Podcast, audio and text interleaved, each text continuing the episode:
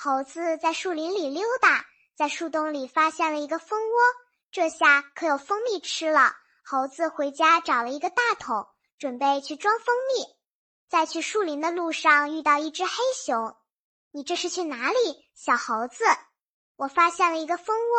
大黑熊，这不，我找来大桶去取蜂蜜，好好享受享受。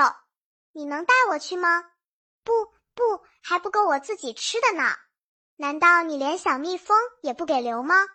不必担心，它们还会采蜜的。猴子钻进树洞，正准备往大桶里装蜂蜜，不料放哨的工蜂发出警报，顿时蜜蜂从四面八方飞来，向猴子发起进攻。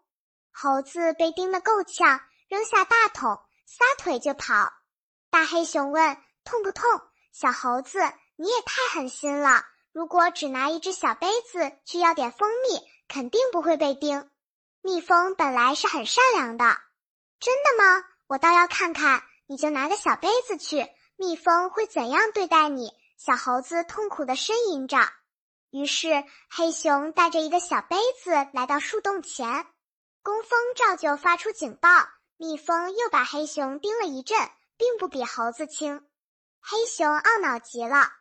他找到猴子，狠狠教训起来。都是因为你，我也挨了钉。要是当初你不拿大桶去，蜜蜂看见我拿小杯子，也就不会叮我了。你的贪心惹了多大的祸！